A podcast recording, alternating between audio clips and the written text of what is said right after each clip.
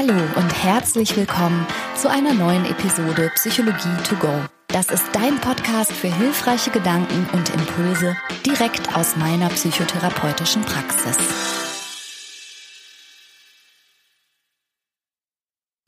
Hi, das ist eine neue Folge Psychologie to go. Ich bin Franka Ceruti und heute geht es tatsächlich nicht nur um die Psychologie und krasse Gefühle, sondern es geht auch ein bisschen um den Psychologen, der darüber geschrieben hat. Heute spreche ich mit Leon Winscheid. Er ist Buchautor. Sein Buch heißt Besser fühlen und er hat ein ganz tolles Bühnenprogramm und das heißt Gute Gefühle. Du merkst also, ein echter Experte, wenn es darum geht, die eigenen Emotionen zu handeln.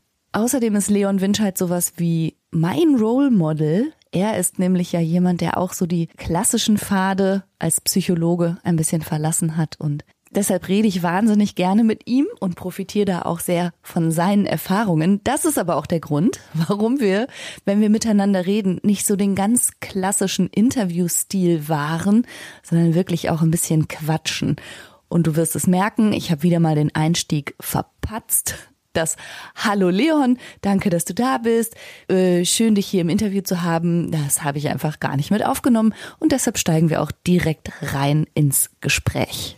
Leon, du startest am 1. April mit deiner Tour Gute Gefühle und du hast gerade in unserem kleinen Vorgespräch erzählt, dass du nicht mehr nervös bist. Und ich habe gesagt, das ist eigentlich schlecht, weil wir beide saßen ja hier vor drei, vier Wochen bei mir im, im Keller im Studio zusammen. Und da warst du bei mir zu Gast, jetzt bin ich bei dir zu Gast. Freue mich erstmal sehr, sehr hier zu sein, wieder mit dir zu sprechen, hier in deinem unglaublich von mir geschätzten guten Format sein zu dürfen. Und als wir da waren, haben wir ja über die Tour gesprochen, die bei dir jetzt losgeht und bei mir jetzt auch losgeht und über Aufregung. Und ich muss tatsächlich gestehen, jetzt wo das die, die zweite Tour ist und ich habe ja auch die Previews gemacht, also so Testtermine in kleineren Locations, um zu gucken, funktioniert das Programm, interessiert das die Leute, was ich da erzähle, dass ich da wirklich nicht so aufgeregt bin. Also man muss aber noch eine Sache dazu sagen, wir starten in Österreich. Und die Ösis sind gut, die sind gut drauf. Also äh, es gibt so, es gibt so, man denkt das gar nicht, aber es gibt schon so ähm, Unterschied. Es hängt sehr auch von der von von dem Ort an ab, wie die Stimmung an so einem Abend ist. Und in Österreich war die Stimmung bei mir beim letzten Mal ähm, bombastisch. Und jetzt starte ich da. Ähm, bei dir geht's jetzt auch los und du hast eben schon durchblicken lassen, du bist noch äh, gerade ein bisschen im Aufregungsmodus. Also ich glaube, Radagast doll war das Wort, das ich benutzt habe. Ich, ich find's wahnsinnig aufregend. Ich bin wahnsinnig nervös und weiß aber natürlich, was du gerade gesagt hast, es ist einfach eine Frage von etwas zum ersten Mal machen. Das wäre komisch, wenn man da nicht nervös wäre. Und man kann sich, finde ich, in dem Moment kaum vorstellen, dass etwas, was einen so ultra nervös macht, wo man vor Aufregung kaum pennen kann, dass selbst das etwas werden kann, was man irgendwann cool findet oder entspannt oder was einem Freude macht. Das ist ja immer so unvorstellbar. Ich weiß allerdings, dass es so sein wird. ich bin nur noch nicht da. Genau, das ist aber, glaube ich, auch das einfach das Schicksal von uns PsychologInnen. Du sitzt dann da und kennst die Theorie, ich weiß nicht, wie es dir geht, ich habe es ganz oft, du kennst die Theorie, wie es sein sollte, du weißt alle wissenschaftlichen Aspekte und du kennst auch die Methodiken, die dabei helfen würden, dann die Theorie in die Praxis umzusetzen, aber wenn man es dann selber machen muss, merkt man erstmal, wie schwer das eigentlich ist und wie behutsam man, wenn man anderen Menschen Ratschläge gibt, man da auch, finde ich, sein muss. Und dann kriegt man auch so einen ganz neuen Respekt davor, äh, so äh, Einsichten aus der Psychologie in die Praxis umzusetzen, oder? Total, total. Und das ist aber eben genau das. Es reicht nicht, Dinge verstanden zu haben oder mal gelesen zu haben oder kognitiv verarbeitet zu haben, sondern es kommt, muss dann immer auf die Verhaltensebene gehen und man muss es tun. Und Leon, ich habe über dich gelesen, du hast wirklich ja auch nicht immer so locker und easy vor Leuten sprechen können. Stimmt nee, das? Nee, nee, nee, überhaupt nicht. Also ähm, ich, ich erinnere mich an ein Französischreferat bei meinem äh, großartigen Französischlehrer, Herr Bergedick, in Solingen am Humboldt-Gymnasium. Ähm, wo, wo ich so dachte, ja, so ein Referat, ne, das hast du ja auch schon mal irgendwie gemacht und, und ich war aber davor im Auslandsjahr in Frankreich gewesen, da musste ich keine Referate halten und dann war ich jetzt wieder in Deutschland und hatte so in meinem Hinterkopf abgespeichert, dass so ein Referat, das wird schon irgendwie klappen. Das letzte war wahrscheinlich so in der siebten, achten Klasse ähm, im Biounterricht, das erinnere ich auch noch, da haben mein Freund Paul und ich so ein Kondom aufgepumpt mit so einer Fahrradpumpe, um zu zeigen, wie viel Fassungsvolumen das hat. Ähm, das kam so mittelgut an das Referat, aber da war ich überhaupt nicht aufgeregt und jetzt ähm, in der dann zwölften Klasse, das war ja, ist, ist und war ja auch so eine Zeit, wo man, glaube ich, dann so sehr damit beschäftigt ist, äh, man will dann so langsam cool werden, weil die Pubertät ist vorbei, man, man ist nicht mehr so ganz so kindlich.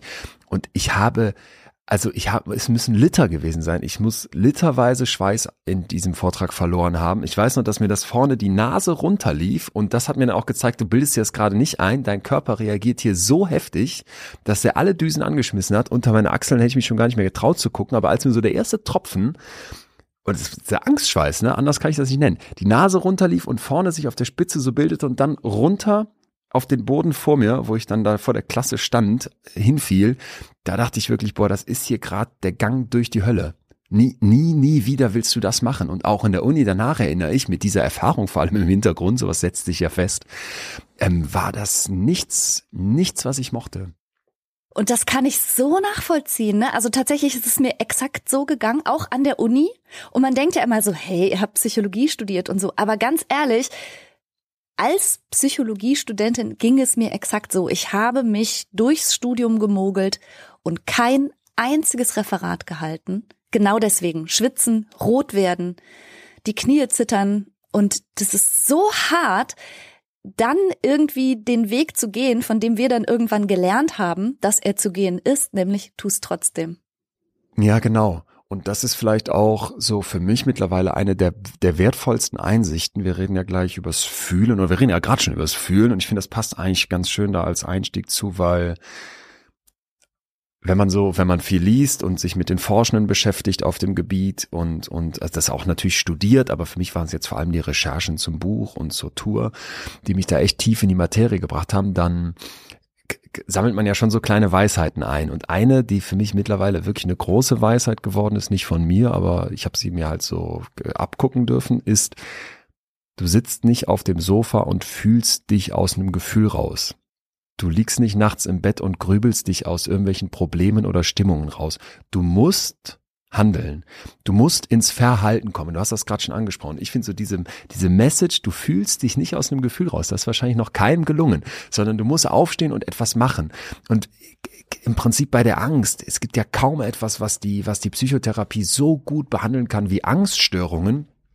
Da, da kann man diesen Mechanismus so schön aufzeigen. Die Angst vor der Angst. Das erste Referat lief nicht so. Du fängst an zu schwitzen. Im nächsten Moment, ja, wovor hast du Angst? Du wurdest ja auch beim ersten nicht ausgebuht. Meine Französischklasse hat ja nicht gesagt, boah, bist du ein Idiot und warum schwitzt du da so? Die waren nett, ne? Es war, war auch eine nette Atmosphäre, auch der Lehrer war total nett.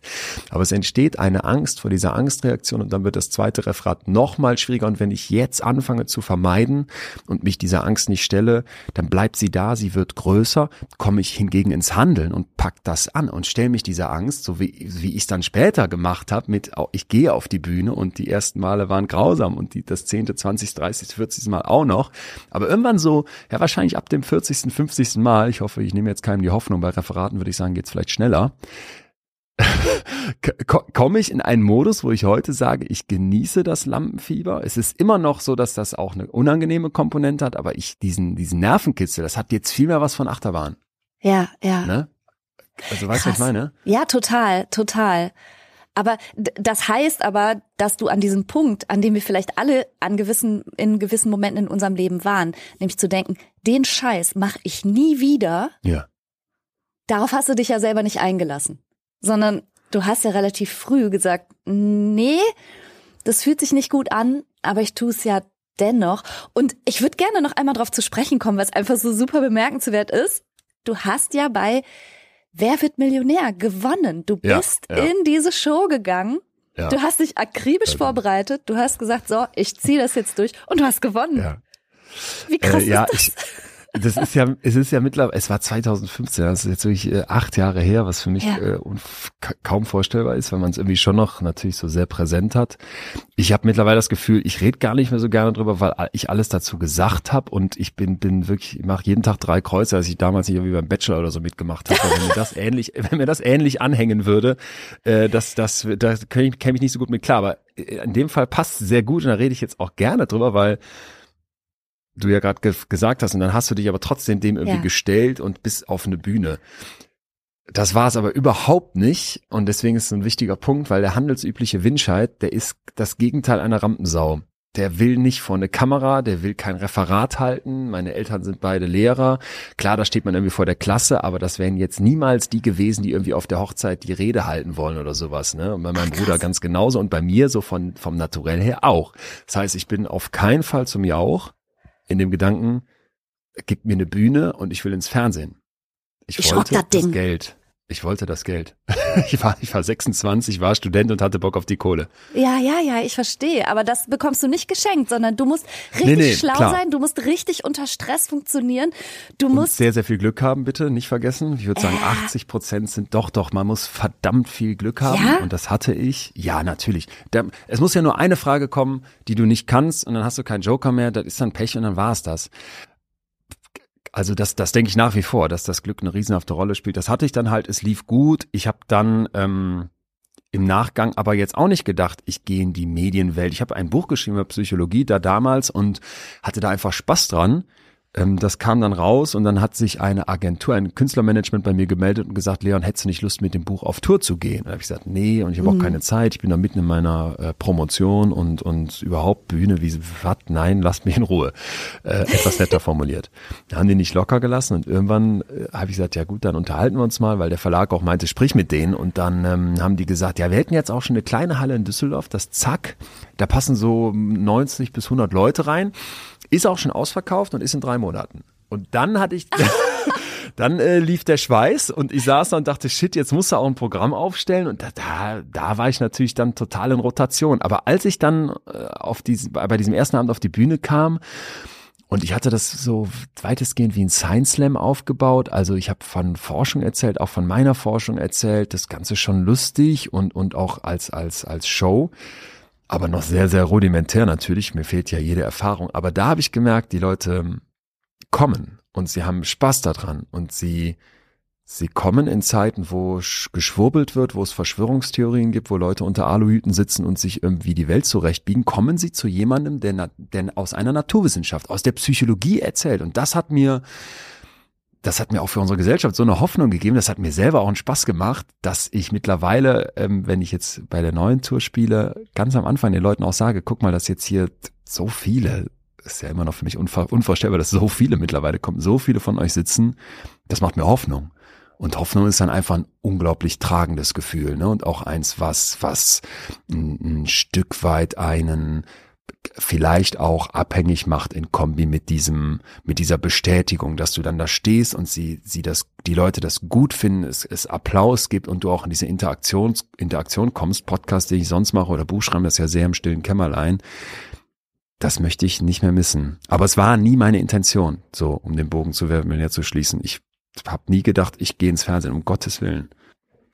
Deine Bücher heißen Besser fühlen und ich sage deshalb Bücher, weil dein eines Buch heißt Besser fühlen und dann hast du ja noch ein wundervolles Workbook nachgeschoben. Ja. Ich liebe das. Ich habe das gerade hier liegen. Das hat so einen wunderschönen Einband und tolle praktische Übungen auch, wie man wirklich lernen kann, mit Gefühlen umzugehen oder nicht nur sie mit ihnen umzugehen, sondern sie zu identifizieren mit ihnen mhm. ja besser klarzukommen sozusagen und deine Show heißt gute Gefühle also bei dir geht's ja sehr stark darum aus einer wissenschaftlichen Perspektive heraus zu erklären ja.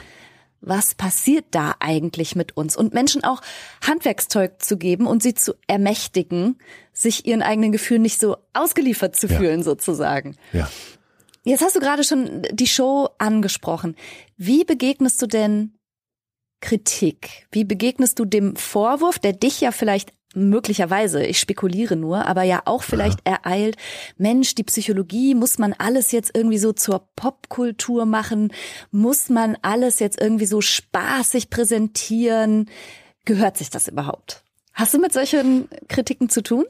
Ich überleg mal. Hm, ich muss jetzt dazu sagen, so wie ich das präsentiere, es wird schon viel gelacht an dem Abend, ne? Und man hat, also das sage ich jetzt einfach mal selbstbewusst, zwei richtig gute Stunden das zumindest spiegeln mir die Leute das danach, wenn sie zum Büchertisch kommen. Es kann natürlich sein, dass die, die es doof fanden, nicht zum Büchertisch kommen, aber so grundsätzlich ähm, sagen mir Leute, dass das, dass das viel, viel Spaß gemacht hat. Aber es ist nicht klamaukig und es ist auch keine Comedy-Show. Also für mich ist immer, wie gesagt, wenn es irgendwie mal witzig wird, das schön und das lockert es auch auf. Aber die, die stärksten Momente sind, ich gebe dir ein Beispiel, ähm, ich erzähle davon, dass wir lange dachten in der Psychologie, dass man Gefühle in so sechs Schubladen stecken kann, dass es Basisemotionen gibt wie Wut, Freude, Überraschung, Ekel, Angst.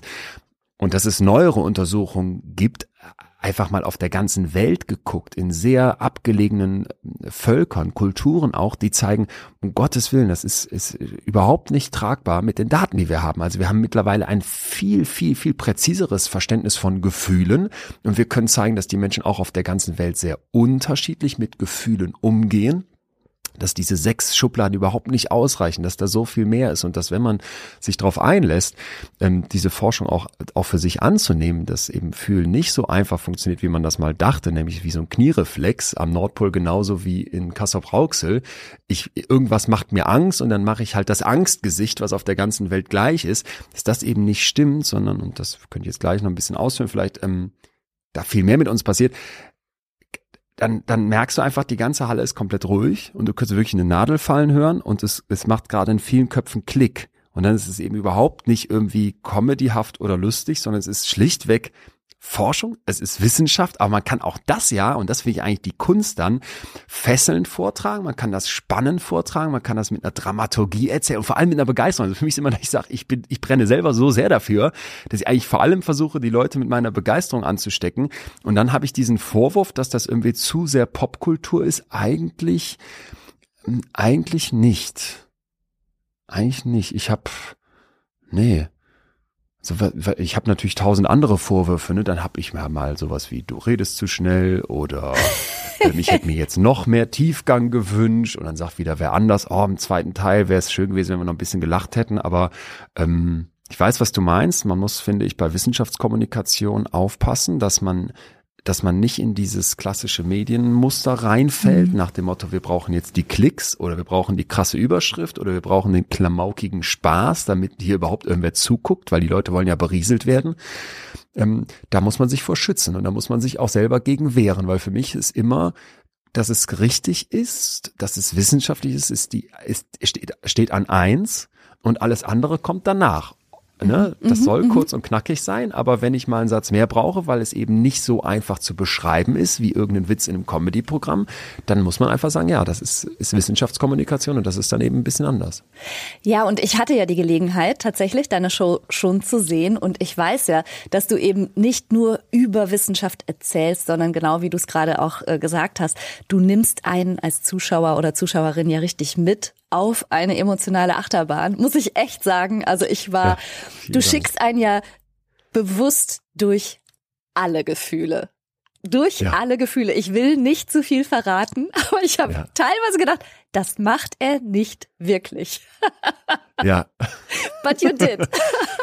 ja, I also, did. Ähm, ja, aber da, aber das ist es, ne? Natürlich sind es zwei Stunden, und trotzdem habe ich so ein bisschen das Gefühl, wir gehen durch wirklich, wir gehen durch so viele Gefühlslagen. Es gibt ja. einen Heirat, es gibt einen Heiratsantrag. Ne? Ja, also, Mann. Man, die, man, hat plötzlich die Liebe und dieses Knistern von einem Live-Heiratsantrag. Was passiert da? Und das kommt ja dann ganz anders als, als alle in dem Saal es erwarten, außer mir. Ich verrate jetzt nicht so viel.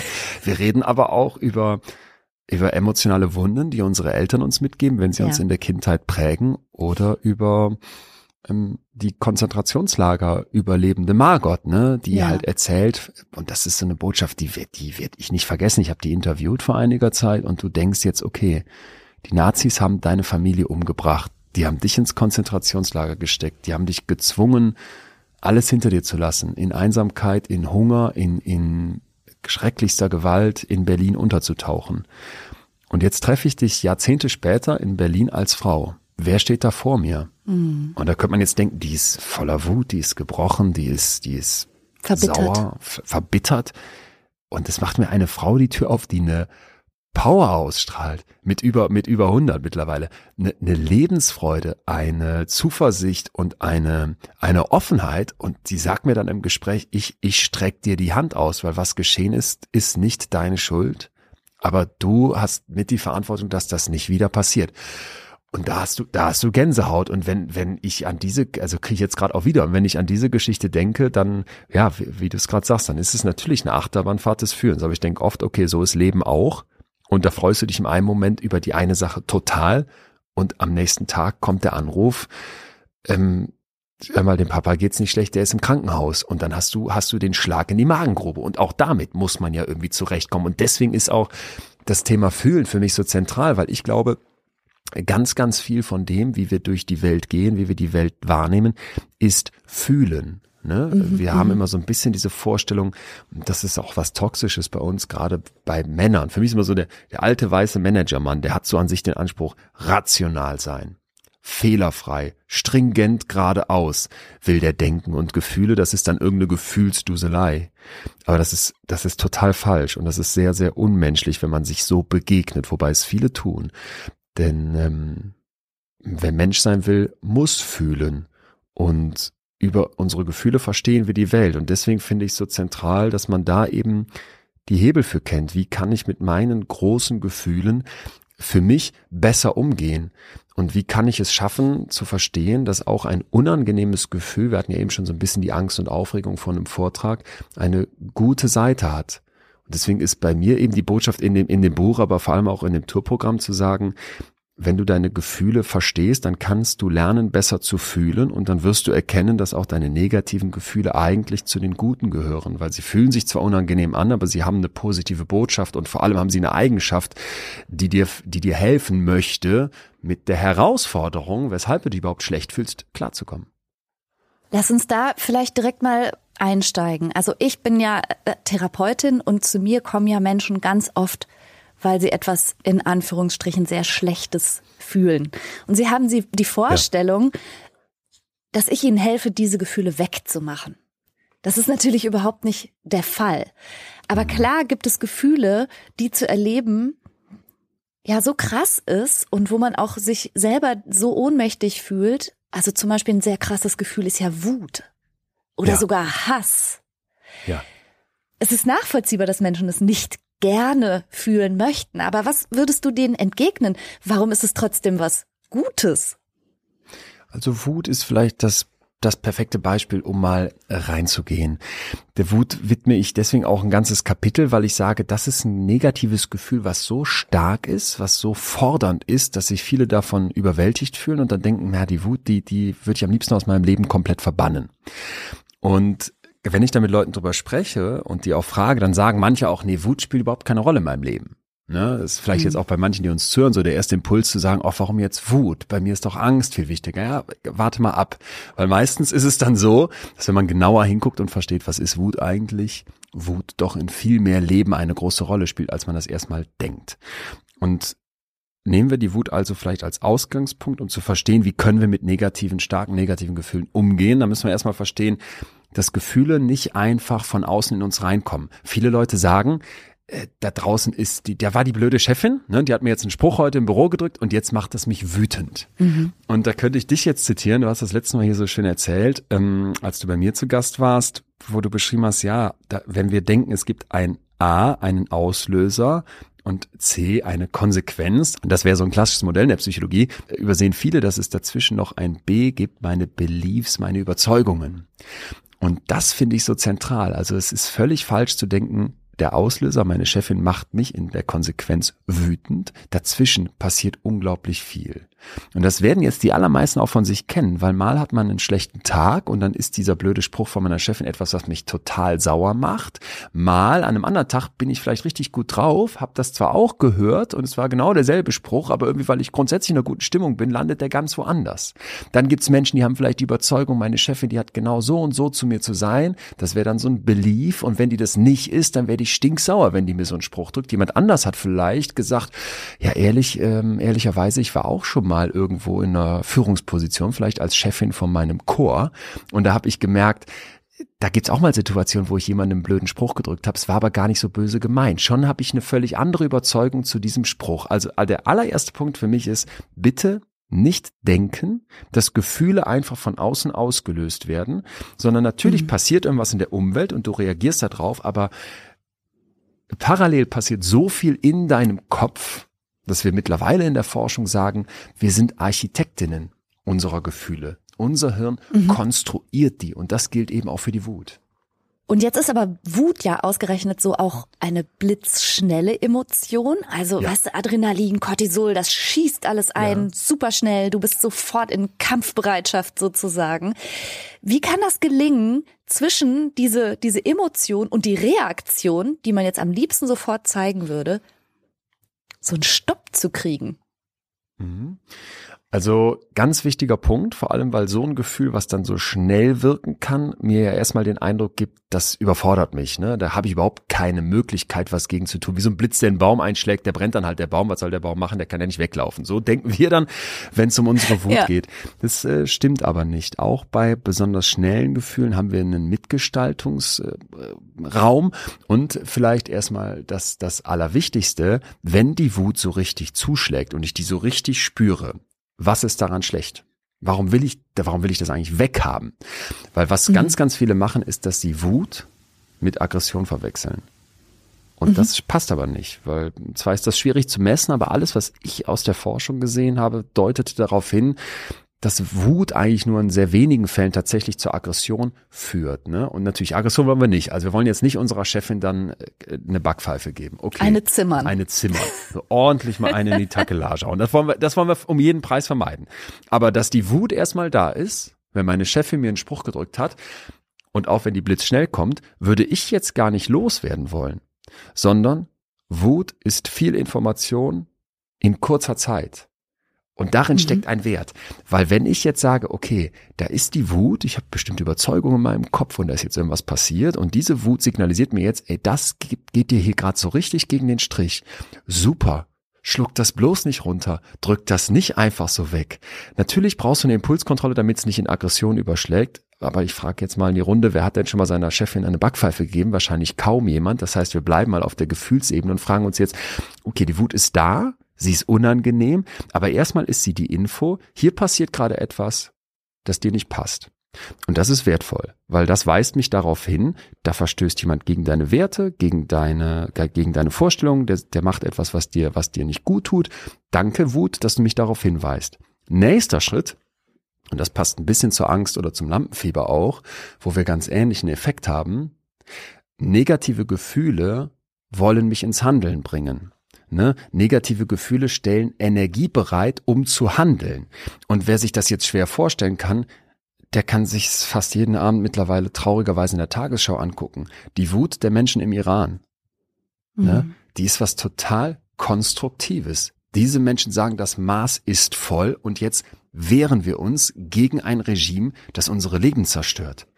Natürlich ja. sind die wütend, natürlich ist das eine, ein unglaublich unangenehmer Zustand, aber die Wut, die jetzt hier herrscht, die ist wichtig, die ist zentral. Die hatten wir bei einem Martin Luther King in den USA, die hatten wir bei den Suffragetten, als die Frauen für ihre Wahlrechte angefangen haben zu kämpfen, wo du einfach sagen musst, Moment mal, das alles ist Wut getragen und da ist die Wut nichts Schlechtes, auch wenn sie sich schlecht anfühlt, sondern sie gibt mir neben viel Information in kurzer Zeit Energie, um mich zu wehren.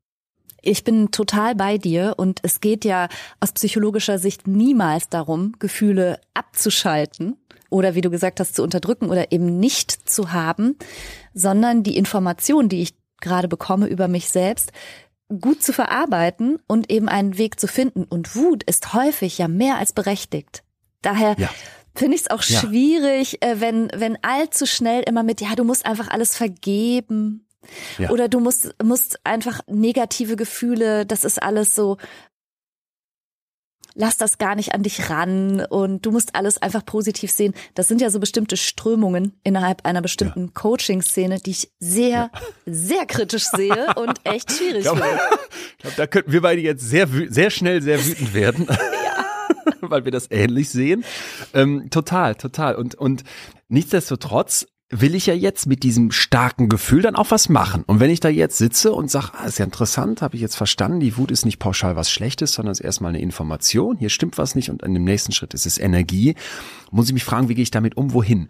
Und ich habe mal eine Übung aus dem äh, Workbook, was du eben angesprochen hast, besser fühlen für dich rausgesucht, weil ich dachte, das, das zeige ich dir einfach mal und dann können wir das mal, wenn du willst, ausprobieren. Ähm, Da Gerne. muss man allerdings auch ein bisschen über sich selber erzählen. Ich weiß nicht, wie du hier das hältst. Ich soll jetzt über mich selber erzählen. Die Therapeutin. Muss, ich werde auch was erzählen, aber ich Ja, muss gut. jetzt auch noch ein bisschen was von der Therapeutin. Also die Übung heißt unterdrückte Wut. Und du musst dir das Workbook so vorstellen, das enthält natürlich Text und Erläuterung, so wie ich es gerade auch zum Teil gemacht habe, aber es besteht vor allem aus Übungen, wo man selber was einträgt, wo es Journaling Ich hab's hier. Techniken- Auf welcher Seite sind wir denn? Wir sind Ja. auf der Seite, habe ich das hier bei? Moment. Muss ich auch mal reinblättern. Ich habe mir das hier nämlich extra vorher als äh, Screenshot rausgesucht. Wir sind auf der Seite 77, 78 hier. Wir sind auf der Seite 72. Okay, dann lese ich jetzt auch aus dem Buch direkt vor, das ist doch eh schöner. Und die Übung heißt unterdrückte Wut und die kleine Erläuterung lautet dann, oft unterdrücken wir unsere Wut, weil die Gesellschaft sie nicht akzeptiert. Das ist für unsere Psyche jedoch eine Katastrophe. In einem Experiment der Stanford University sollten ProbandInnen ihre Emotionen beispielsweise in einem Gespräch aktiv unterdrücken. Das sorgte aber durchweg für mehr Stress. Ich nutze für solche unterdrückten Emotionen gerne das Bild eines Wasserballs, den man unter Wasser drücken will. Das geht schwer und wenn er dann doch an die Oberfläche ploppt, dann mit mehr Kraft als zuvor. Damit das nicht passiert, schauen wir uns an, welche Wut du unter Wasser drückst. Und jetzt siehst du schon den Wasserball, den habe ich hier eingezeichnet und dann will ich im Prinzip jetzt mal verstehen, naja, Wut wirkt in vielen Bereichen. Das kann eine Wut auf die Chefin sein, das kann aber auch ein Groll in meiner Beziehung sein, das kann eine Rage sein, wenn ich mich gerade mit meiner Schwester gestritten habe. Welche Wut lebst du offen aus? Das wäre dann der Wasserballteil, der über der Wasseroberfläche ist. Und welche Wut, das ist fast noch spannender, unterdrückst du? Drückst du unter die Wasseroberfläche? Und das jetzt hier jeweils mit ein paar Zeilen Platz, um was einzutragen. Fangen wir vielleicht mal mit dem, mit dem einfacheren an. Welche Wut würdest du sagen, Franka, lebst du, also da lässt, du- lässt du dich auch mal gehen? Da, wirst du, da haust du auch mal mit der Faust auf den Tisch. Oh, interessant, fällt mir mega schwer. Ja? Ja, und gleichzeitig interessant, es kommt wahrscheinlich auf mh, die Leute an, die mir begegnen. Also, Ja. mh, sch warte, das ist schwer zu sagen. Ich merke, dass es davon abhängt, wem gegenüber, Mhm. wie gut oder nicht gut ich das mh, mal kaschiere oder nicht kaschiere, zum Ja. Beispiel im therapeutischen Kontext. Ja. Es wäre ja gelogen, wenn ich nicht auch mal durch Dinge, die mir Patientinnen oder Patienten berichte, aufgewühlt Ja. werde. Auch Ja. manchmal verärgert. Also wo ich richtig zu spüren bekomme, entweder im Sinne von, ich spüre die Wut, die Ja. in der anderen Person gerade ist, aber auch, dass sie mir Sachen erzählen, wo ich denke, wie konntest du das tun? Ne? Ja. Ehrlich ja, ja, jetzt. Nee, total. Und ja. dann ist es aber natürlich auch Teil meines Berufs, meiner Rolle. Das tut jetzt gar nichts zur Sache, mein Gefühl. Da wirst du sehen, mein Gesicht ist glatt, ich bin beherrscht, ich bin freundlich, ich bin ruhig. Das muss ich in dem Moment machen. Da lässt du, lass ich von der Wut gar nicht sehen. Innerhalb meiner Familie kann ich gut sagen, das macht mich jetzt total sauer. Ja, also das heißt, im therapeutischen Kontext wären wir unter der Wasseroberfläche, da hältst du den Wasserball bewusst runter. Musst du, verstehe ich total. Und dann gibt es Bereiche, wo du ich, sagen würdest, ja. wenn jetzt in deiner Familie mal wieder äh, Spülmaschine gar nicht ausgeräumt wurde und du kommst nach Hause nach einem stressigen Tag und sollst es jetzt machen, dann, wenn schon dreimal drüber gesprochen wurde, kann und ich finde übrigens auch, sollte man auch wütend werden dürfen. Ja. Ähm, ja, spannend. Ähm, du merkst, merkst schon, das, das finde ich immer das Interessante, dass so Fragen schon ausreichen können, um irgendwie richtig ins Nachdenken zu kommen, weil ich saß dann da auch und ich bin auch jemand, der sagen, der, der zu der Fraktion gehört, die so erstmal sagt, ach, Wut in meinem Leben, ich habe mich doch unter, unter, unter Kontrolle, ich werde ja nie, ich habe mich im Griff, ich werde ja nie wütend. Und dann finde ich aber, ist ein ganz wichtiger Punkt, dass man auch noch einen Schritt weiter geht und mal erkennt, es gibt verschiedene Formen von Wut. Wir haben jetzt eben von der Wut gesprochen, die so einschlägt wie so ein Blitz.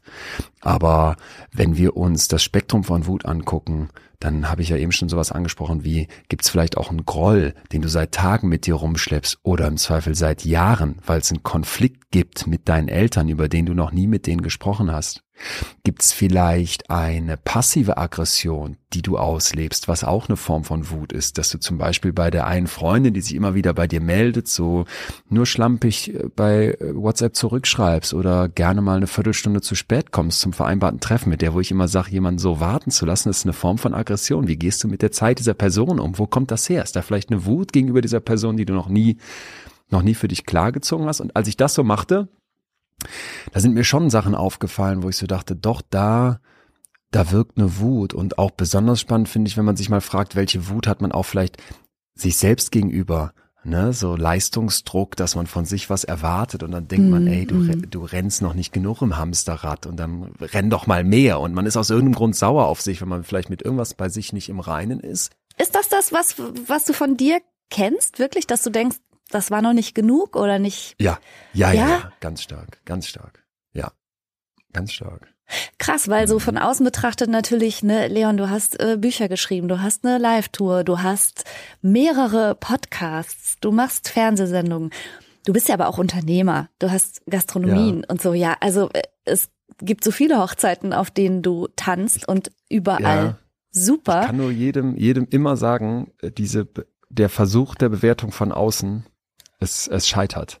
ja. Und unter jedem Dach ein Ach, ne? Ja, und genau. ich habe jetzt ja auch eine ganze Reihe von Leuten in diesem Medienzirkus kennengelernt, die man auch vorher von außen kannte. Und wenn du dich dann mal ausführlicher mit denen beschäftigst oder einfach die kennenlernst, mit denen sprichst, merkst du, ach, das gilt, gilt bei allen. Und das gilt auch bei mir. Also ich ich meine das auch irgendwie gar nicht übrigens kokettierend, jetzt nach dem Motto, ja, da habe ich jetzt hier eine Schwäche, von der ich gerne mal erzähle. Nein, nein, das ist ein, ein zentraler Punkt, wo ich auch merke, da muss ich auf mich aufpassen, da muss ich an mir arbeiten.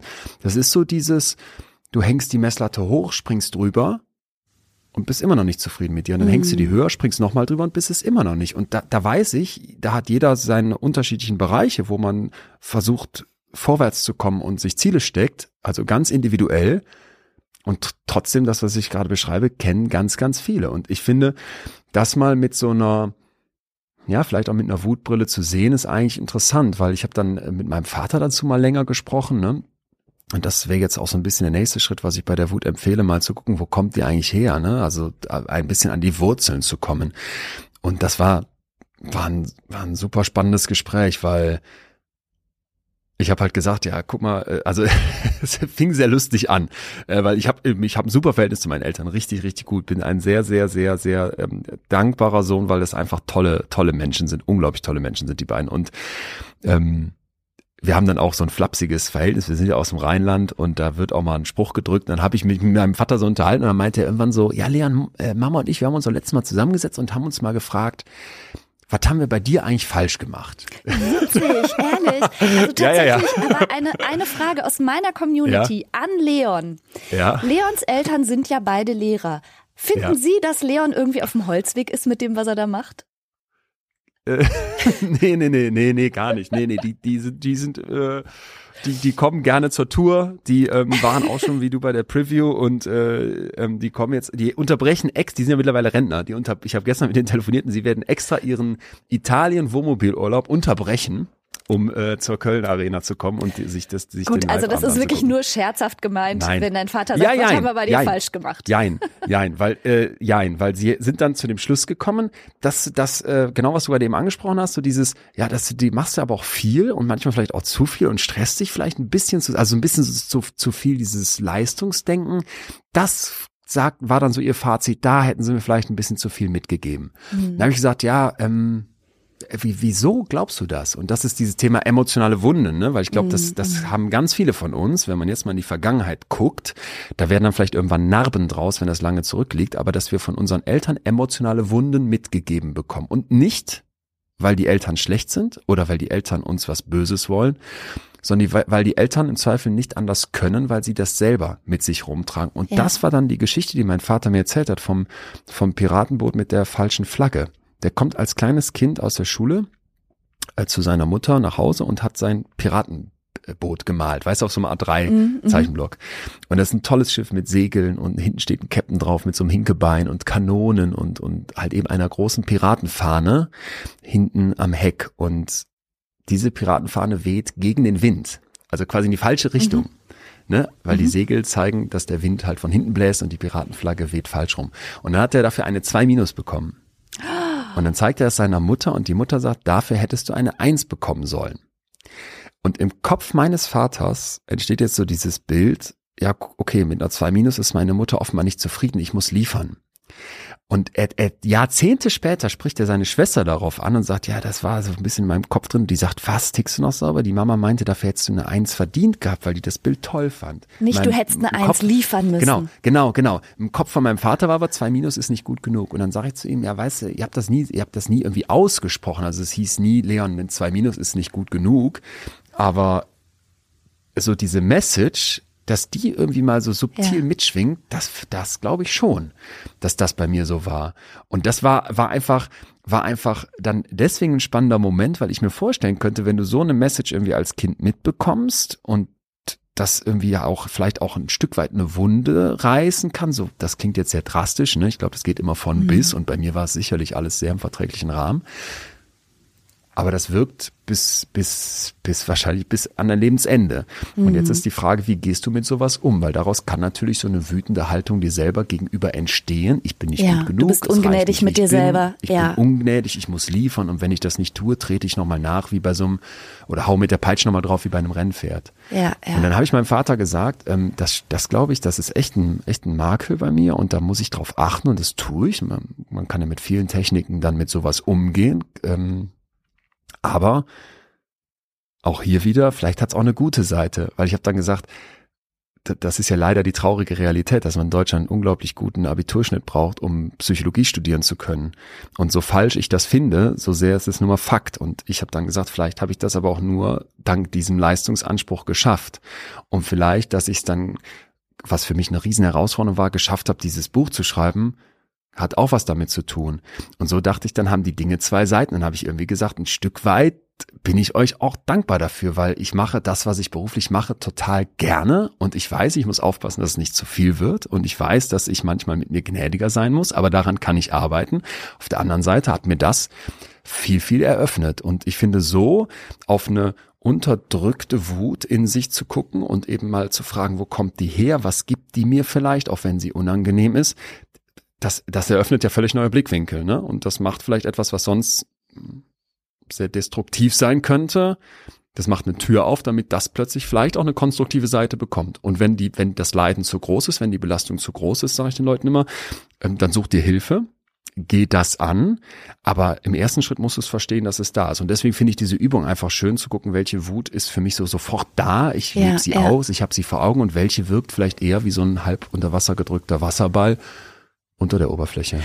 Und was du sagst ist, wenn ich das nochmal zusammenfasse, egal wie sich das, wie sehr sich das so anfühlen mag, die Wut kommt nicht von außen, sondern da außen ist nur ja. der Auslöser. Sie etabliert ja. sich in dir.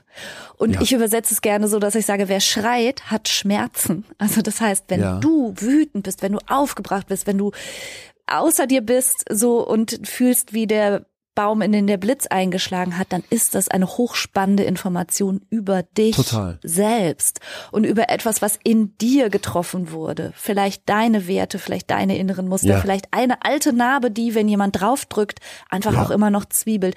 Und du kannst ja immer was über dich lernen. Sehr spannend. Genau, genau. Und so geht's dann auch in dem Buch im Prinzip weiter, dass ich halt sage, ja, jetzt haben wir das verstanden und dann kommen weitere Fragen einfach zur Wut. Ne? Wie schwierig war es für dich, deine offen ausgelebte Wut zu benennen?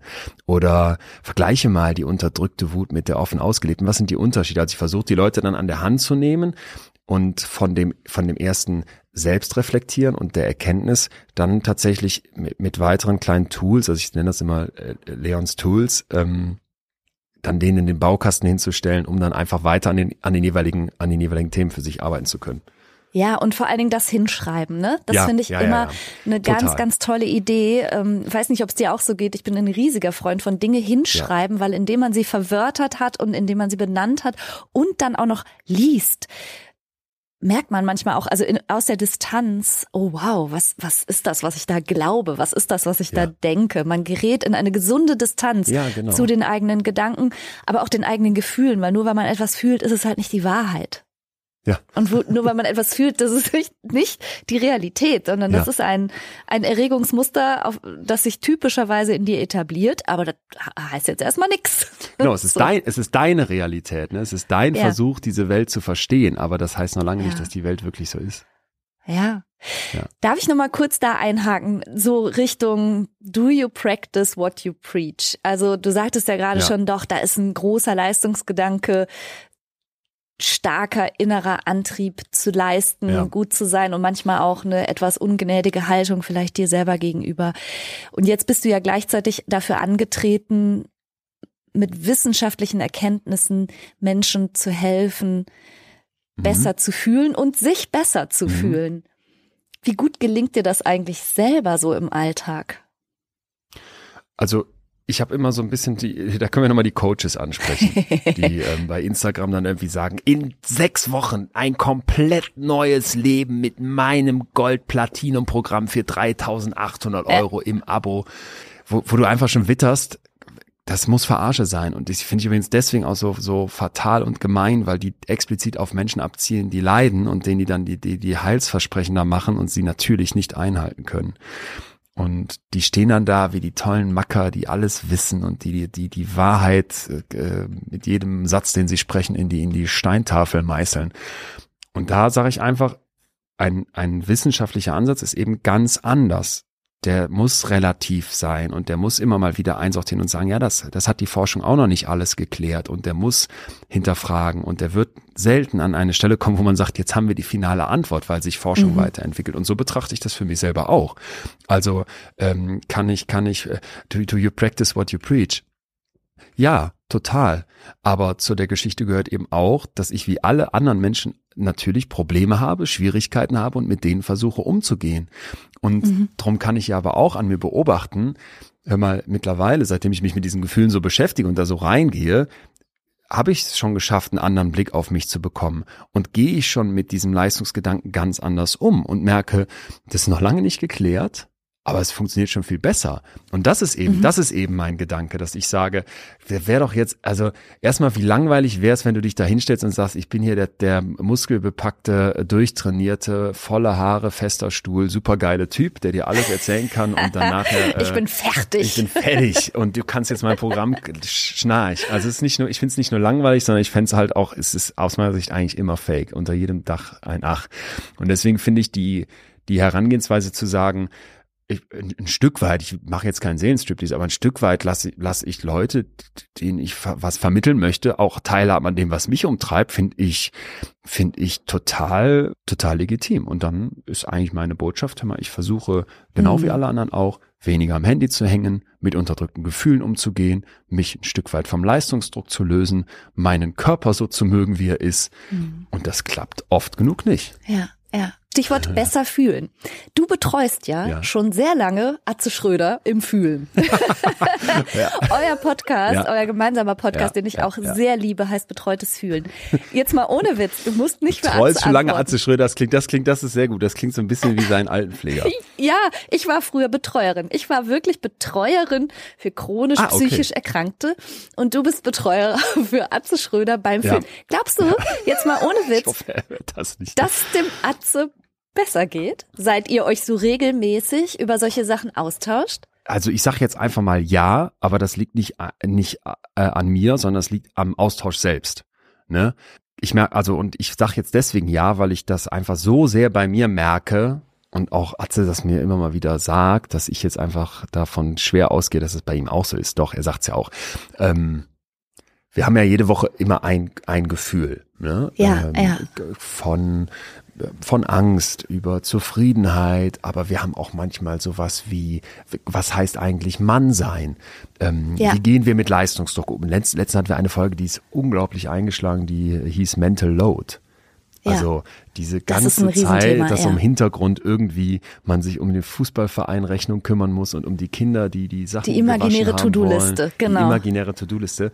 Und in dem Moment, wo wir uns solchen Themen stellen, da lernen wir ja selber was dazu Jedes genau. Mal. Und ich von Atze vielleicht sogar noch mehr als er von mir, weil er einfach, wie er immer so schön sagt, streng genommen ein bisschen älter als ich ist und so viel Lebenserfahrung dabei hat. Und ja auch, wer jetzt denkt, ich kenne Atze Schröder so als diese RTL-Figur, diesen Proll aus, aus, aus dem Freitagabend, der im Kiosk hockt der kennt ja nur diese eine Bühnenfigur. Dahinter steckt aber ja, ja ein, ein Aber im Podcast lernst du ihn ja ganz anders. Im Podcast lernst du ihn anders also kennen. Das ist und dann, ja völlig anders, ja. Genau, da ist er, also du merkst einfach, wie belesen der ist. Der zitiert ja dann Wahnsinn. mal eben aus der Hüfte irgendwie Marc Aurel oder Seneca mhm. und ähm, wie, wie reflektiert er auch ist. Und oft ist es dann so, dass ich eben die Studien erwerbe, die Wissenschaft und dann kommt der plötzlich und, und stellt eine Frage und ich merke, oh shit, und er macht so, mhm. dann fängt es an, richtig in mir zu rumoren. Dann ist es ein bisschen wie jetzt, äh, wie, wie die Fragen, die ich hier in dem Buch dann mit viel Mühe recherchiere, die kann der so aus der Hüfte rausschießen.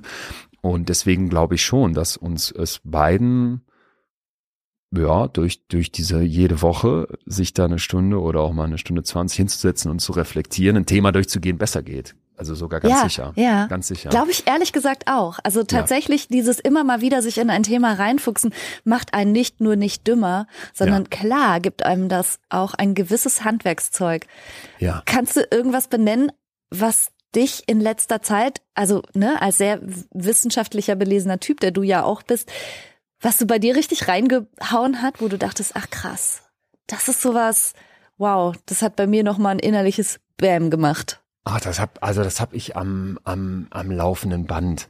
Mhm. Ich habe ein ähm, Buch gelesen, The Act of Living. Ähm, Frank Tallis heißt er, ist ein ähm, britischer äh, Therapeut und boah, also der geht so die ganzen großen Köpfe der Psychologie durch, aber unglaublich charmant hintereinander weggeschrieben, ist leider nur auf Englisch verfügbar, aber wer Lust hat, man kann sich da schon reinfuchsen. Und als es dann um Erich Fromm ging, der wirklich, da kann man ja alles auch auf Deutsch lesen, ähm, der wirklich so brillant auch schreibt und in so einfachen ja. Sätzen und Sachen ähm, und Methodiken auch Sachen einem nahe bringt, dann sagte der irgendwann, ja, es gibt ja bei Erich Fromm diesen Satz, ähm, haben oder sein. Ja, so, und ja. das ist etwas, was mich total umtreibt. In, in dieser, mich auch, krass. Ja? Das ist ja also absolutes das macht, Lieblingsbuch. Das hat, alleine dieser Satz ja. und dann, was in dem Buch steht, hat so viel mit mir gemacht, weil mhm. die Message ist im Prinzip, ähm, dass es quasi zwei Modi gibt, in denen wir Menschen sein können. Einmal das Sein. Ich mache etwas. Ich ich gehe im Wald spazieren. Ich ich bin in ich bin ich habe gerade Sex und bin voll in dem Moment drin. Ich koche was. Ich ich sitze vielleicht einfach nur im Schaukelstuhl vorm Kamin und mache gar nichts. Ich bin also dieses mhm, mhm. in der Welt sein überhaupt sein. Das ist das eine. Und dann haben ist so, ich will Dinge haben. Und damit ist jetzt nicht nur gemeint, dass ich die neue, das neue iPhone brauche und den 27. Sneaker bei Amazon bestelle und mir noch einen fetten Flatscreen an die Wand hänge oder die, die größere Wohnung brauche oder die Beförderung haben will, sondern damit ist auch so eine Art mentale Haltung gemeint, ich will den nächsten, den nächsten Karriereschritt gehen. Ich, mhm. ich will mhm. das noch schaffen. Ich will, ich will das verstehen. Ich muss die Fremdsprache lernen. Und ähm, das dann alles auf der Habenseite äh, will ich das haben. Und dann sagt er, mhm. in unserem, in unserem leistungsgetriebenen kapitalistischen System, und diesen Satz, der, der geht, der, den könnte ich mir auf, auf, die, auf die Stirn tätowieren, den muss man jetzt ganz einmal so abgesetzt sagen, die schaffen, dass wir wollen, was wir sollen. Und mit die meint er das kapitalistische System, wo wir auch ein Teil von sind. Dieses System schafft, dass wir haben wollen, was wir sollen. Also wir wollen unbedingt dieses neue Handy haben, obwohl wir es überhaupt nicht brauchen, obwohl es uns eher nicht gut tut, dass das Gerät nochmal eine längere Akkuzeit mhm. hat und ich dann nochmal mehr Stunden dran hänge. Aber das System will das und deswegen soll ich das haben wollen und dann funktioniert das. Und das war so ein Satz, den fand ich so geil. Und jetzt kommt in diesem Buch dieser britische Psychologe und sagt, das ist ja schön und gut mit diesen Techniken vom Erich Fromm. Aber wenn du so eine liest, wird die dann nicht plötzlich auch zu etwas, was du in deinem Kopf ins Regal stellst und was du dann auf der Habenseite hast? Und da fielen mir die Kinder darunter und ich dachte, oh Mann, du hast mich, du hast mich richtig erwischt. Und da kau ich jetzt die ganze Zeit drauf rum, weil ich so denke, total, total, ne? Und wenn ich so ein Erich Fromm Buch lese, lese ich das jetzt nur, um dann wieder neue mentale Techniken zu haben, damit ich wieder besser und optimierter durch dieses Leben gehe, oder lese ich das im Sein-Modus, um es einfach nur zu genießen?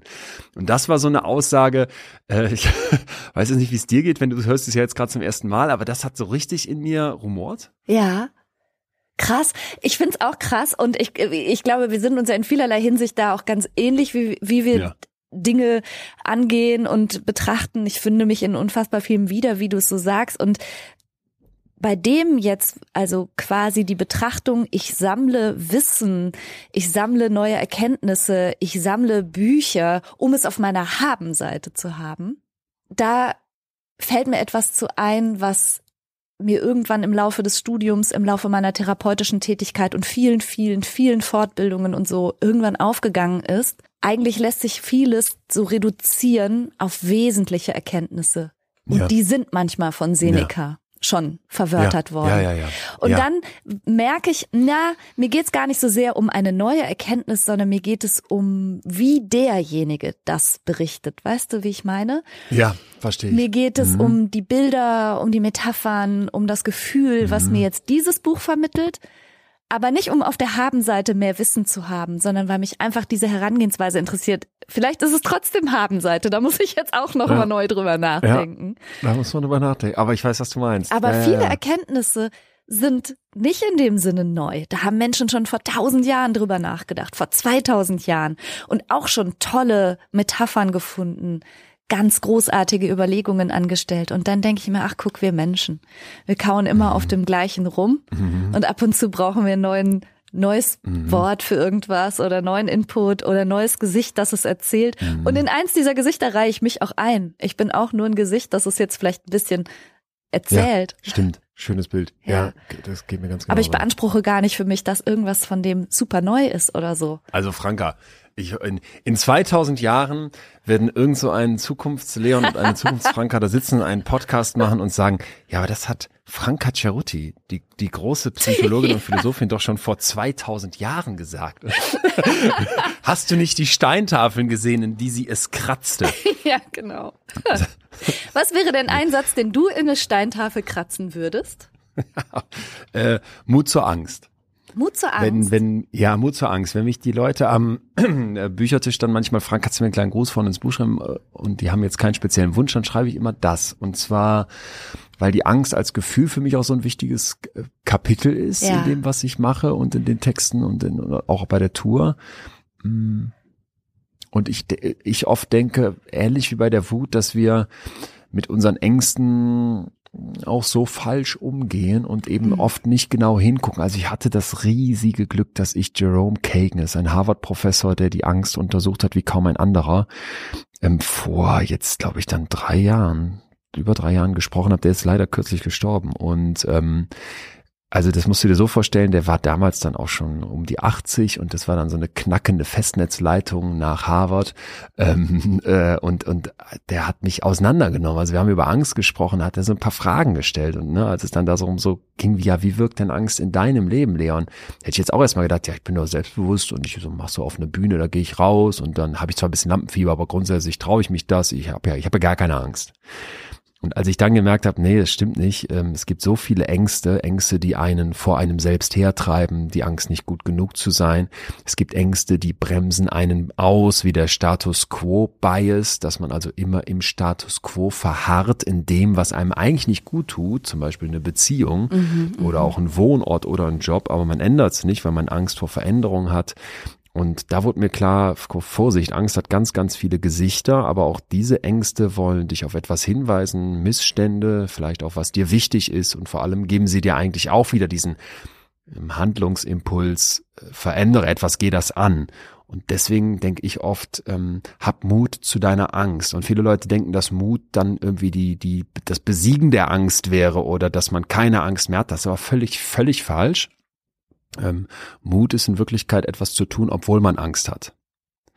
Und das ist im Prinzip, was wir ganz am Anfang hatten, mit dem ich konfrontiere mich, ich stelle mich ne, meiner Angst und werde sie dadurch in den Griff bekommen, wenn ich nicht mit dem Anspruch rangehe, sie zu erdolchen wie so ein äh, Torero, der den Stier platt macht, sondern eher, wie ist immer das Bild, ein ein Wildpferd, dessen Vertrauen ich gewinnen möchte, dem ich mich annähere, vorsichtig und das auch vielleicht erstmal sehr wild und ungestüm ist, dass ich aber irgendwann reiten lernen kann. Ja. Und das ist ein Umgang mit Angst und das wäre dann Mut zur Angst. Ja, ja, sehr schön.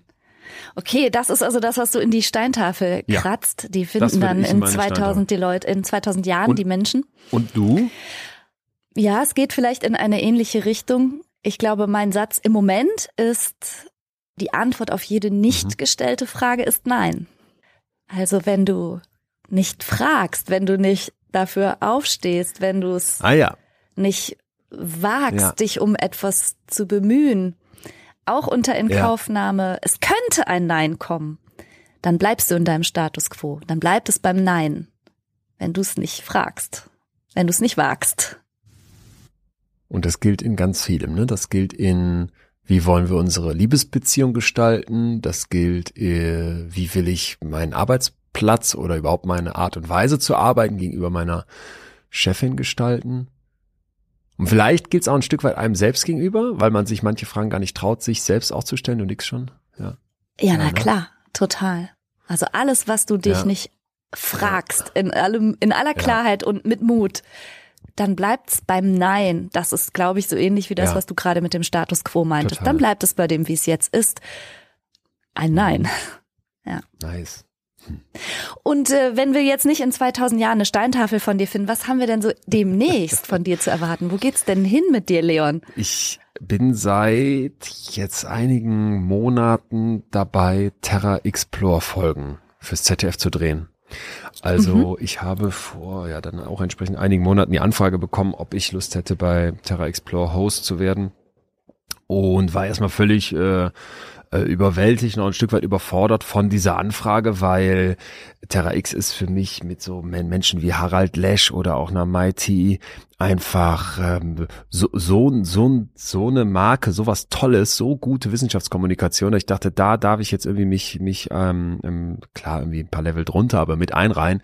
Äh, Riesenehre, Riesenherausforderung. Und dann haben wir angefangen, ähm, Folgen zu konzipieren, Themen aufzumachen. Und das, das Schöne ist, es geht tatsächlich auch genau um die Sachen, die, die mich so umtreiben. Ne? Auch Teile von dem, was wir heute besprochen haben, kann dann da ein, einfließen, weil ich treffe Menschen, die sehr heftige Geschichten erzählen, zum Teil sehr krasse äh, Schicksale mitbringen und einfach ein unglaublich ja, das unglaublich emotional machen, was das ist, was, was dann in so einer Folge behandelt wird. Zum Beispiel in einer der, der ersten Folgen geht es darum, wer bin ich wirklich? Was macht man, was macht meine Identität aus? Und da treffe ich Bonnie, die als, als Kind äh, ziemlich heftige Gewalt erfahren hat. Da geht sie aber gar nicht so ins Detail, sondern sie beschreibt, wie sie heute mit einer dissoziativen Identitätsstörung lebt.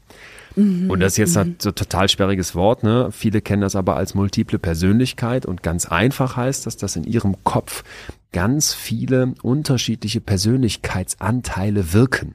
Und das geht ja, so weit, ja. dass manche von denen irgendwie zwölf Jahre alt sind und gerne spielen wollen. Andere sind aber 80 und wollen ihre Ruhe haben. Und wieder andere sind irgendwie 25 und haben jetzt Bock, das, das Leben zu gestalten. Und mit all diesen Anteilen muss die irgendwie klarkommen. Und wenn die das erzählt, du hängst ja an den Lippen und verstehst so dieses Störungsbild, weil mir das einfach so ein Anliegen ist, dass man, man diesen Menschen mal zuhört und nicht einfach immer nur sagt, ja, ja, hier stehen wir normal und da drüben stehen die Gestörten. Das ist ja eh schon falsch, sondern wenn ich den zuhöre, fange ich an zu verstehen und ich fange vor allem an auch viel über mich selber zu verstehen, weil ich dann dachte, passt jetzt ganz gut wieder zum Leistungsdruck. Es gibt auch in meinem Kopf ja verschiedene Anteile. Der eine Teil sagt, tritt mal kürzer, ähm, arbeite jetzt äh, heute vielleicht mal nur bis 16 Uhr und dann gehst du eine Runde um den Aasee in Münster spazieren und ein anderer Teil sagt, ja, aber du hast, du hast ja Bock, dass die, dass die Show so gut wird, deswegen arbeite ich jetzt häng lieber noch mal am, am Intro. Genau, häng noch ein Stündchen ja. dran. Und ähm, wenn ich dann mit ihr gesprochen habe, wird das Gespräch immer wieder so, da kommen so Sachen dazwischen geschnitten, wo ich mal so ein bisschen einsortiere, wo eben die Wissenschaft kommt. Und dann treffe ich eben führende Forscherinnen und Forscher aus ganz Deutschland, die einfach zu den jeweiligen Themen erzählen, wo steht die Wissenschaft gerade. Und das ergibt am Ende, ähm, also ich habe jetzt die ersten Folgen äh, Probe sehen dürfen, einfach eine, eine unglaublich spannende, aber auch menschliche menschliche Geschichte, wo ich dann ja nur ein Rädchen bin. Ich, ich ziehe im Prinzip los mit meinem Körbchen und ernte, ernte die Früchte, die andere schon erarbeitet haben und leg sie dann den Leuten, die es sich angucken, hin. Und das startet am 3. April in der Mediathek und an Ostern, am Ostersonntag auch im Fernsehen. Also es kommt dann jeden ah, Sonntagabend um 18.30 Uhr im ZDF und äh, jetzt hast du ja gefragt, was darf man von mir in Zukunft erwarten? Das und Krass, also Punkt. wirklich toll. Ich freue mich da sehr, sehr drauf. Das klingt großartig. Und ich möchte das einfach nochmal bekräftigen. Leute, don't follow the gurus, follow the Wissenschaft. Ja. Also es gibt sehr viele, ja. es gibt sehr viele kluge Menschen die Dinge ernsthaft beforschen und sich viele Gedanken machen und Sachen auch auf gute Füße stellen, bevor sie Weisheiten raushauen. Und ich freue mich, wenn du das gut aufbereitest, einfach Menschen zur Verfügung stellst, weil ich glaube, das ist der größte Dienst, den man auch in Sachen Entstigmatisierung, in Sachen gegenseitiges Verständnis, in Sachen, ja, ähm, was ist überhaupt psychische Gesundheit ja, ja. und was ist psychische ja. Erkrankung. Also ich glaube, dass du da einen, einen riesigen, tollen Dienst erweist. Super. Ich, ich hoffe es. Es ist aber auch ganz egoistisch betrachtet etwas, was unglaublich Spaß macht und ich habe selten so viel gelernt wie in diesen ähm, am Ende ist immer eine Folge eine halbe Stunde wie in diesen mhm, Folgen. Und ähm, ja, das, danke, danke auch für diese, für diese, für dieses, für diesen schönen Slogan. Ich hoffe, ich vergesse nicht, wer mir ihn gesagt hat und werde dann irgendwann falsch zitieren. Don't follow the Gurus, follow the Wissenschaft. Das ist geil. ja. Ja. Ich meine, das ist ja, glaube ich, das, was wir beide so, ja, so wünschen. Was wir beide wünschen, wo wir aber auch sehen, dass wir einen Kampf gegen Windmühlen zu kämpfen haben, weil es ist natürlich ja. einfacher, irgendwas dahin zu äh, Coaching bla bla und dann äh, sich nicht die Mühe machen zu müssen, zu prüfen, stimmt das eigentlich, wenn ich mich hier auf eine Bühne in die volle Arena stelle? Es gibt da ja solche Coaching-Events mittlerweile und allen sage, ihr braucht keine Angst zu haben, besiege deine Angst, sei selbstbewusst und dann merkst du, ah, Moment mal, also aus psychologischer Sicht ist das nicht nur dumm, sondern sogar gefährlich, ja, aber verkauft sich besser. Ja, okay, alles ja. klar, Dankeschön. Ja, ja. Ja, naja. Ach Leon, es war mir eine Franka. riesige Freude, ja, so wie Dito, immer, mit dir Dito, zu sprechen. Dito. Unbedingt. Danke auch für die Einblicke, die du uns gegeben hast, nicht nur in, äh, in deine wertvolle Arbeit, sondern auch ein bisschen in dein Inneres und deinen Umgang, auch mit krassen Gefühlen, auch mit eher unangenehmen, aber trotzdem wichtigen Gefühlen.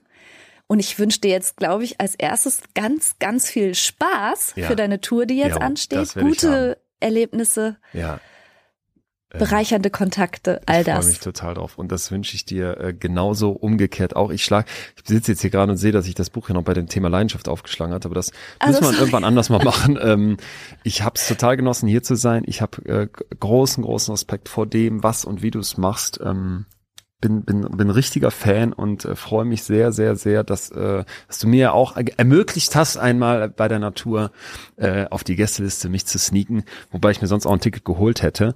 Aber ähm, du schuldest mir ja noch so ein Backstage-Bier, wie wir das in, wo warst du, in Gelsenkirchen oder in? Ne, in Mörs. In Mörs, ne, in Mörs. Wie wir das in Mörs Aber ich hatte gar kein Bier, Leon. Also jetzt mal bei der Wahrheit bleiben. Tee? Ich kein Bier. Okay. Ach so, okay. Ich hatte äh, Sushi von dir. ja, gut. Sushi ist ja noch so? teurer als Bier. Es war zugegeben Imbiss-Sushi, aber ähm, dann erwarte ich Backstage-Sushi, wenn ich komme oder was ähnliches. Ähm, ja. wir, wir sehen gemacht. uns wieder. Vielleicht trinkst du, äh, trinkst du gar kein Bier oder warum äh, ist das? Nein, ich trinke gar kein Bier. Ah, okay. Deshalb bin ich auch sehr sicher, ja, dass verstanden. wir keins hatten. Na gut, dann äh, dann äh, Wein oder ein, ein alkoholfreies Warmgetränk oder Kaltgetränk. Okay, Jedenfalls äh, werde ich kommen. Danke dir sehr, dass ich hier sein durfte. Äh, wünsche dir auch erstmal weiter ganz, ganz, ganz äh, von Herzen alles Gute und ähm, äh, hoffe, dass wir uns dann irgendwie wieder hören. Ob bei uns, das bei mir im Podcast wir. oder hier nochmal. Ansonsten ähm, bis, bis so oder so nochmal ganz bald. Ganz herzlichen ja, Dank. Bis vielen, bald, Dank. lieber Leon. Danke, Franka. Danke. Alles, alles Gute. Tschüss. Dir auch. Ciao. So, danke fürs Zuhören. Ich hoffe, dir hat das Gespräch auch Spaß gemacht und ich wiederhole es nochmal ganz kurz. Der Leon hat ein Buch, ich habe auch ein Buch, der Leon geht auf Tour. Ich habe auch eine Tour. Und wenn du irgendwas davon interessant findest, findest du weitere Informationen jeweils auf unseren Websites. Leon Winscheid, Franka Ceruti, die vertrauensvollen Psycho-Onkels und Tanten. So, ich sag mal bis nächste Woche. Tschüss!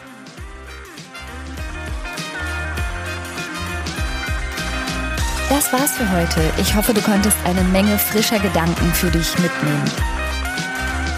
Mehr davon gibt's auch auf meiner Seite www.franka-ceruti.de